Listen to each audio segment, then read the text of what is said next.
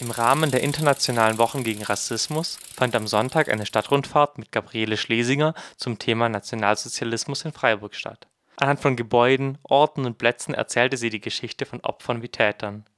Dabei wurde so die Geschichte der Orte und Personen aus Freiburg und dem Freiburg-Umland vor, während und nach dem Nationalsozialismus in den Blick genommen so wurde deutlich, dass der Nationalsozialismus in Freiburg, in dem doch alles so ruhig und friedlich gewesen sei, möglicherweise stiller, doch genauso grausam gewütet hatte. Vielmehr zeigte die Stadtrundfahrt auf, dass grundlegende Impulse des Rassismus und Nationalsozialismus von Freiburg ausgingen. Nicht ohne Stolz rühmte sich damals die Stadt, als erste judenfrei zu sein.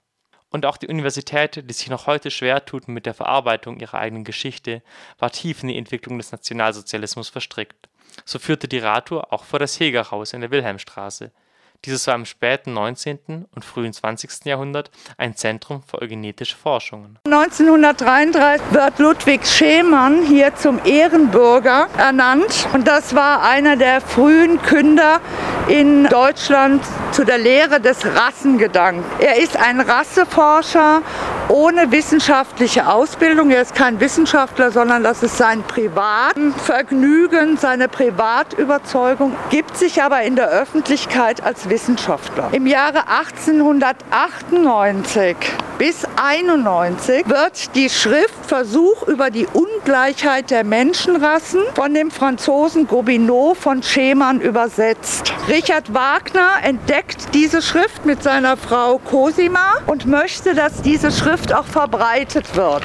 Es geht um die Hierarchisierung der Menschheit mit kulturgeschichtlichen Vergleichen, sprich Rassentheorien. Ludwig Schemann wird damit beauftragt, das Buch zu übersetzen von Gobineau und es auch zu verbreiten. Die Gedanken Gobineaus aus dem Rassenbuch wurden schnell von antisemitisch-nationalen Kreisen als ideologische Grundlage für ihre Rassenhygiene benutzt. Gobineau stellt die Menschheitsgeschichte als Rassengeschichte dar. Sein Ergebnis ist, dass allein die Rassen die geschichtsbestimmende Kraft gewesen seien. Er unterscheidet zwischen weißer, gelber und schwarzer Rasse. Die Weißen waren die Auserlesenen und die Arier unter den Weißen unbestreitbar für ihn die überlegenste Rasse. Schemann wurde Bibliothekar in Göttingen und begann auch zu dieser Zeit eine vertiefendere Freundschaft noch zu Richard Wagner und um sich seinen Interessen zur Rassenhygiene besser widmen zu können, lässt er sich 1891 hier in Freiburg als Privatgelehrter nieder. Und durch Wagner und den Bayreuther Kreis gelingt es Schemann, die Rassenlehre von Gobineau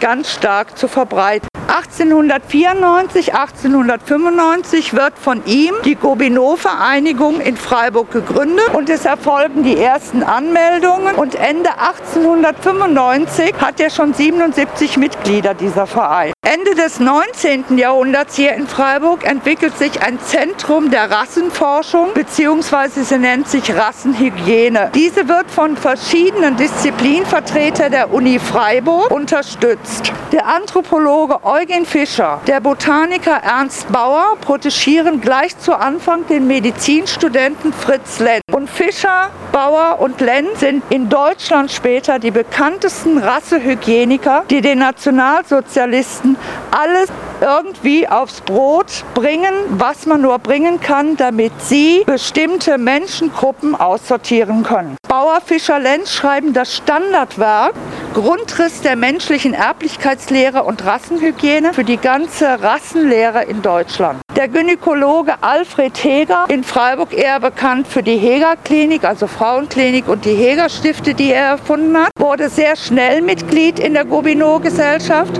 und Heger forderte in seinem Buch Der Geschlechtstrieb eine Eugenik ein, und jetzt das ist ein Zitat, um wenigstens den größten Schäden des heutigen Zustandes ein Ende zu machen sowie die Entstehung gebrechlicher, elender Menschen zu beschränken. Schemann lernt weiter in Freiburg den Ernst Grosse, Otto Amon und Eugen Fischer näher kennen und ihm gelingt es unter den Naturwissenschaftlern den Respekt und die Aufnahme für Gobineaus Rassentheorie an der Uni zu eröffnen. Die personelle, also auch die inhaltlich organische Verquickung von der Gobineau-Gesellschaft, dem altdeutschen Verband in Freiburg und der sich konstituierenden Rassenhygiene begünstigte sehr wohl um die Jahrhundertwende hier in Freiburg die Popularisierung rassistisch-sozialdarwinistischer Themen an der Uni. Viele Wissenschaftler hier aus Freiburg konzentrieren sich immer mehr auf diese Lehren und ihnen schien die Eugenik sehr erfolgsversprechend zu sein.